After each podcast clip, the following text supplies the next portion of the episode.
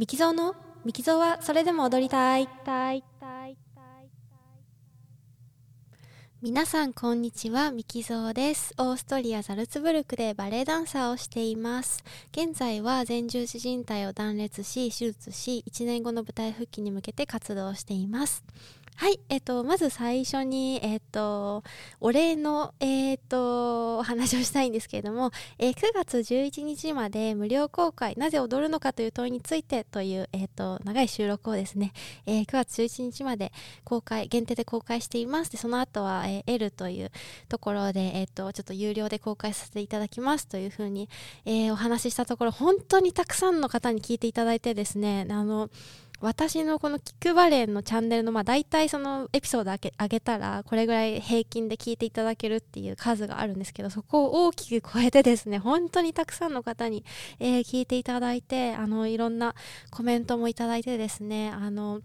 とてもいいフィードバックもいただいてあの本当に皆さん聞いていただいてありがとうございました。とても嬉しいです。はいえっ、ー、とまあ明日まででね、えーと、公開終わろうと思うのでもしまだ、えー、聞いてらっしゃらない方がいらっしゃったら、えー、聞いていただけると嬉しいです。今日はえっ、となんとドイツまでちょっとね行ってきました。って言ってもあのザルツブルクってドイツと国境沿い国境沿いっていうかね、すぐ国境のところにあるので、あの、まあ、ドイツ行こうと思ったら、電車で5分でドイツなんですけれども、まあ、もうちょっと、あの、遠くのところ、まあ、電車でザルツブルクの中央駅から2、30分ぐらい乗って、で、そこから、まあ、川を挟んで向こう側がドイツっていうところから、えー、オーバンドルフって言うんですけどオーバンドルフっていうオーストリアの町から、まあ、橋を渡るとその子はもうドイツっていう、えーと、ラオフェンだったかな？ラオフェンっていう、えー、ドイツの町になっているところに行ってきました。で何をしてきたかっていうとそのドイツの、えー、バイオリン工房えっ、と、バイオリンを制作しているところですね、工房に、えっ、と、行ってきました。えー、なんでそんなところにね、あの、行ってきたかっていうと、えー、私のお友達のねバイオリニストでザルツブルクのオーケストラでプロとしてバイオリンを、えー、弾いている子がいるんですけれどもその子と今日ねあのお茶してたんですよね でなんかお茶してたらお茶っていうか、まあ、ご飯お昼ご飯食べてていや今日バイオリン新しいのちょっと見に行く見に行きたいんだよね。楽器屋さんに行きたいんだよね。とか言ってあそうなんだ。とか言って。あのバロックバロックバイオリンっていうのがあの欲しいちょっと見たいんだって言っててバロックバイオリンって何って言って。あだから昔の、えっと、今の、まあ、バイオリンをモダンバイオリンとするならだから昔の形状のバイオリンだからそのバッハとかの時代に、えー、作られてたその形のバイオリンとか言って、えー、何が違うのって言ってまああのまず形状がちょっと違う、まあ、多分多分薄くてちょっと一回話を聞いただけなんで 裏覚えなんですけど多分薄くてあのー、こう顎を乗せる場所がなくてだからあの昔の絵画のあのバイオリン弾いてるあの格好とかすごいこう肩こうすくめてるっていうかすごい格好して弾いてるじゃないですか、まあ、ああいう感じでまさに弾かないといけないような形状をしてて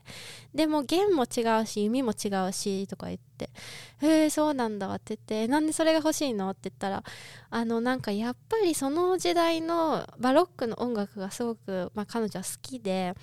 でその音楽を弾くってなった時にやっぱりちゃんとその時の楽器で弾いてみたいんだっていうことを言っててもちろんモダンのバイオリンでも弾けるんだけどやっぱりあのが違う楽器だからあの音色も違うしそのまあ調弦が違うみたいなこと私ちょっと専門的なこと全然わかんないんですけど当時とやっぱり調弦も違うしやっぱりその当時のその曲が作られた時のバイオリンであの弾いてみたいみたいなこと言っててえー、面白そうとか思って。でなんかそこでねスイッチか入ってねいろんなその音楽のお話聞いたりとかしてすごい面白くて。あのうわこの話なんか録音しとけばよかったとか言って。なんか良い指揮者ってどういう指揮者なんだろうとかあのなんかいろんなね作曲家のこの作曲家のこの交響曲はなんかもう本当に涙が出るくらいあのなんかねあんな曲はねもう人類はね書けないよみたいなことを言っててそうなんだとか言ってあの話を聞いててなんか私も盛り上がってきてああいいな面白そうだなとか思って。えー、どこまで買いに行くの？って言ってそのだからドイこっから電車で30分ぐらい行ってまあドイツなんだけどとか言ってへえって言ってまあじゃあとりあえず駅まで一緒に行くわって言って 駅まで行ってでえー、何分ぐらい電車乗るんだっけ？っつって2 3 0分かなとか言って行ってもいい？とか言って、来る？とか言って、もうあと10分で電車出るってところでこう、携帯でピピピって、あのチケット買ってまあでも2.5ユーロなんですよね片道。まあ片道本当は5ユーロなんですけど私あの何て言うんですかオーストリアの電車が半額になるなんかその優待券じゃないですけど、まあ、そういう、あのー、割引券を持っててそれで2.5ユーロで片道行けるからあいいじゃんとか言って、まあ、乗り込んでそのローカル線に。でそのザルツブルク駅ってかあの入る正面から中央駅入ると1から9番線まであるんですけど11番線って書いてあって「え11番線なんてどこにあるん?」って言って「こっちだよ」とか言ってちょっとねなんか地下に行くようなところ通っていくとうわなんか見たことないなんかローカル線があるとか言ってね赤い電車があってでそっからまあ乗ってでまあ20分その時は、えっと、行きはねなんか快速だったんで止まらない駅とかもあってあの行ったんですけどなんかすごい景色が素晴らしくてなんかあの川とかね森とかねなんか鹿とかもいたしね途中なんか草原でウサギがぴょんぴょん飛んでたりとかしてね すごいとか言って小旅行じゃんとか言ってね2人でね完全に2人っていうか私が完全に観光客みたいな感じで写真撮ったりビデオ撮ったりしながらあの行ってで着いてそっからえっとまあ駅からもう5分10分ぐらい歩くとその橋国境の橋があってで橋を通る時にそのなんか橋もすごいなんか綺麗で110年ぐらい前に建っった橋なんですけどそのなんかアーチ型になってる飾りのところにこちら側の方がオーストリアのマークが上にバンって貼ってあってでそこ通り抜けて、えっと、ドイツ側のところにまたアーチのところ上にこうドイツのマークがバンって貼ってあってこっからドイツなんだとか どうするどうする？なんかせーのドイツとかやるとか言って 相乗りみたいな感じで。とかなんキャーキャー言いながら。あのまた10分ぐらい歩くとそのあのバイオリン工房について。でまあ、中に初めて入ったんですけど、まあ、すでにその予約制なので予約の時点でこういうの探してますっていうのを多分連絡してたんでしょうね。4つぐらいバイオリンが机に置いてあってでその横にこうあの弦じゃないや弓？弓があの4つぐらいまた置いてあってでまあこの楽器はあのこの、まあ、弓の弓じゃないや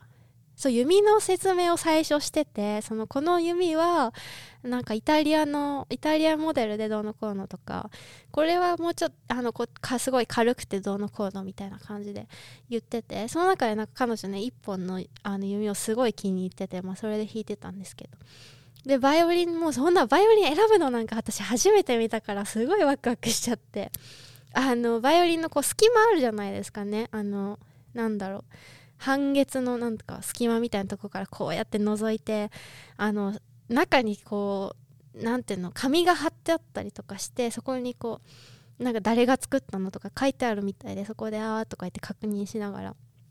でこれは、えっと、1800年代よりも前のあの楽器でとか言っててここのあの部分はまだ当時のオリジナルのところが残絵の部分は残っててとか言って言っててでわあすごいとか思いながらその彼女が試し弾きするのを後ろでこう聞いてて。でなんかそうこうしてるうちにあのその職人さんがその隣ぐらいであの今度ねあの弓をね作り出してその木を削ったりとかヤスリしたりとかを作業しだしてだから隣こっちはバイオリン弾いてるしこっちはこうシャッシャッシャッとか言ってあのなんか作ってるしってなんかその空間がすごい私贅沢とか思って なんか見ることないじゃないですかそういう職人さんのあの仕事を見ることもないしあのバイオリニストがバイオリンを選ぶのとかもないしとか言って。あのそこのね空間に身を置いてるのがなんかあの変なコンサートより贅沢だなとか思いながらすごい楽しくそこにあの私はいてて。でまあ彼女1個すごい気に入ったのがあったみたいなのであのなんかね多分店とかバイオリンによっても違うんだと思うんですけどまあそれをちょっともうちょっと試し弾きしてみたいな感じで。あのやってましたね。すごい贅沢な時間だったなとか思ってなんか大満足でね また帰り電車に揺られながらねちょっと景色見ながら あの帰ったのでまあなんかすごいドイツ側もすごい可愛い街だったしやっぱドイツ入るとすごい不思議なんですけどだってほら 100m 先なんですよ。橋 100m もないぐらいのとこ渡ってもドイツなんですけどあのやっぱねドイツって感じなんです。なんかあの言い表せないんですけどあの建物の形なのか色使いなのかなんかねわドイツみたい。で わドイツだとか言って私あの国境を越えたの1年ぶりだったのであの去年の夏に、まあ、ちょっとミュンヘンに行って以来あの全然国境は越えてなかったからあのなんかねちょっとした旅行気分になってすごい楽しくてもうすごいいい気分転換になりました。そうなんか実は最近はちょっとあの調子が悪くてというかちょっと疲れてるのかな？なんか口内炎もできてるし今。ねすごいなんか毎日すごい疲れててまあ水泳行ったりもしてるんでリハビリで。あの疲れてるなっていう感じで。でしかもあの手術終わったばっかりの時ってやっぱり日に日に目に見えてやっぱり回復していったので毎日なんか今日はこれを達成するとかまあ今はこれを目標に頑張るっていう目標タスクが目の前にあってそれをまあまあ、早ければその日のうちにとか、まあ、長くても56日するとその、まあ、例えばここまで膝を曲げるとかここまで膝を伸ばすっていうのをクリアしてじゃあ次のタスクっていう風にこう目に見えてその前進していたのが分かったんですけど今結構もう良くなっててあの普通に歩けるし階段も登れるし降りれないんですけどまだ普通には。であの、まあ、走ったりももちろんできないけど日常生活にはほとんど支障がなくなってきて、まあ、いろんな筋トレとかもできるようになって水泳もできるようになったんですけどなんかやっぱりだいぶ良くなったばっかりにあの変化が見えにくい。でやっぱりそのだけどここまでやっぱり膝曲げたいんだとかあのいろんなやっぱり超えたい目標はあってただなかなかそれをクリアできない段階になってきてうわーとか思って。であとはそのやっぱりあのなんかバレエ団でその WhatsApp のグループがあってそこに結構その日のリハーサルで最後に撮影したビデオとかをシェアするんですね、まあ、その記録としてそこで見れるんですけどなんかそのビデオをね 昨日見てあのなんかその振り付けがすごく私が今シーズンやりたかった振り付けなんですよね。でうわーこの振り付けやりたかったなーって思ってすごいあの泣いちゃったんですねそのビデオ見て。あの結構落ち込んでまあ結構その踊れないっていうことがここに来てあのなんか心を蝕み始めてるっていうかなんかそんな感じがしててあのでもやっぱり手術前と心が変わったっていうのはまあ泣くは泣くんですけどあの泣いてる時間短くなったなと思って。それであのー、まあ泣いたんですけど、まあ、今泣いても何にもならないやって思って割とすぐ気持ちを切り替えられて、まあ、またリハビリしたりとか、うん、できたので本当にあのもちろんね泣くこともたまにはいいと思うんですけどそれをずっとやっててもなんか泣いたって リハビリ進むわけじゃないし泣いたってドイツ語上手になるわけじゃないし本当に doesn't help って結構言うんですけど本当に何の何の助けにもならないとは言わないけどあまりに長くそこで落ち込んでても前には進まないからっていうふうにまあ思えるようには割と早い段階で思えるようにはなったのでちょっとは心は強くなってるのかなと思いつつも、まあ、やっぱりその停滞期、うん、っていうのをすごく最近感じてて結構あの息が詰まってたのでちょっと小旅行に行ってねそんななんか見たことないあの贅沢なねバイオリン工房の中で 過ごすっていうねあの体験ができたのでとっても楽しかったですという、えー、今日はお話でした。はいまたあの気軽にドイツ行こうと思います。面白いですね。その橋渡る時も全然あのもしかしたらコロナの時はあったかもしれないんだけどあのパスポートチェックとかも全然ないしあの不思議な感じですよね、えー、それでは最後まで聞いていただきありがとうございました。またお会いしましょう。